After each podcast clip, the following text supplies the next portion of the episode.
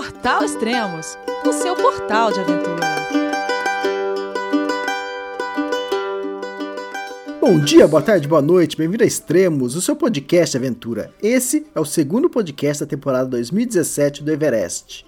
E hoje vamos falar com a aniversariante do dia, com a Karina Oliane, que está completando 35 anos. Hoje é dia 14 de maio. A Karina está escalando a face norte do Everest, pelo Tibete. E veja só, apenas 15 mulheres escalaram as duas principais faces do Everest. A Karina já escalou a face sul em 2013 e agora ela está escalando a face norte. Pelo Brasil, apenas Valdemar Niklevics já escalou as duas faces. Vamos falar com ela então. Karina, você já está no campo base, é isso? É, como foi seu ciclo de aclimatação?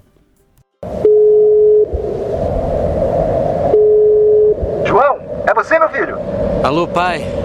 Eu consegui. Eu tô no cume do Everest. Eu vi, meu filho. Te acompanhei o tempo todo pela sua página Spot. A família de produtos Spot utiliza tecnologia 100% via satélite para manter você sempre conectado em suas aventuras. Fale de qualquer lugar do mundo através do Spot Global Fone e utilize o Spot Gen 3 para estar sempre rastreado e conectado aos serviços de emergência. Desapareça quando quiser, seja encontrado quando precisar. Saiba mais em findmespot.com.br. Elias, boa noite aqui do Tibete, não sei aí que horas são. Boa noite para todos os ouvintes do Extremos. Então, eu cheguei dia 2 de maio no acampamento base do Tibete, na face norte. Fiquei duas noites e já subi para o intermediário. Fiquei uma noite e subi para o avançado. O avançado fica a 6.400 metros. Lá eu fiquei quatro noites aclimatando e quando eu vi que a minha saturação, meus batimentos cardíacos estavam bons, eu subi para o North Col North Cove fica 7.100 e alguns escaladores nem dormem lá, eles apenas encostam no North Cove e já desce e consideram que eles estão aclimatados. Eu optei por dormir duas noites lá, porque eu só ia fazer um ciclo de aclimatação e esse é um ciclo eu queria garantir que eu fosse estar bem aclimatada e acostumada a essa altitude. É, depois eu desci para o ABC e desci para o acampamento base, que é onde eu estou até agora, já há quatro dias, descansando e recuperando e esperando uma boa previsão de tempo, com ventos baixos e umas temperaturas não tão frias para a gente poder subir para o cume. Bom, agora você está pronta para o cume, então, né? E você já tem uma previsão de, de ataque ao cume? Eu ainda não tenho essa previsão 100% confirmada mas todo o meu ciclo de aclimatação, é, eu e o Pemba, nosso planejamento tá para fazer cume entre 20, 21 ou 22 de maio. É claro que quem dita as regras é sempre a montanha e a gente está acompanhando as previsões do tempo para ver qual que vai ser a melhor janela de cume para a gente pegar um tempo bom e uma vista aberta lá em cima. Ótimo. E como está a sua saúde? Acho que umas duas semanas atrás você estava no campo base do Everest pela face sul, lá no Nepal. Estava guiando um grupo e você estava com uma, uma tosse. E agora, como está a sua saúde? E como está se sentindo novamente escalando uma alta montanha? A minha saúde está ótima. É claro que dentro do possível, porque quando a gente está nessa altitude extrema, que é acima dos 5 mil, é, o nosso corpo ele não está 100%. Mas eu estou me sentindo muito bem, estou me sentindo forte. Estou fazendo os trechos entre um acampamento e outro num tempo muito bom. O, o meu o Sherpa que está comigo, né, o Pemba, que me conhece desde 2010, ele já me apelidou carinhosamente de Karina Sherpa. Ele falou que eu estou bem forte. Então eu estou feliz, assim, eu tô, tô me sentindo bem.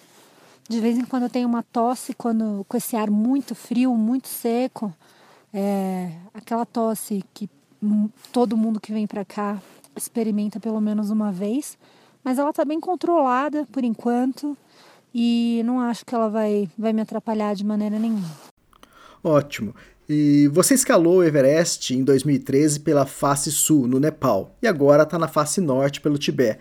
Até o momento, qual a maior diferença entre essas duas faces do Everest? Bom, acho que assim, a face sul, a gente faz um trekking maravilhoso, né, é, de 10 dias, chega e já está praticamente no pé da montanha. Começa a escalar, já começa a fazer a combo Icefall, e que inclusive é a parte mais técnica da montanha pela face sul. A face norte não, você chega de carro no acampamento base.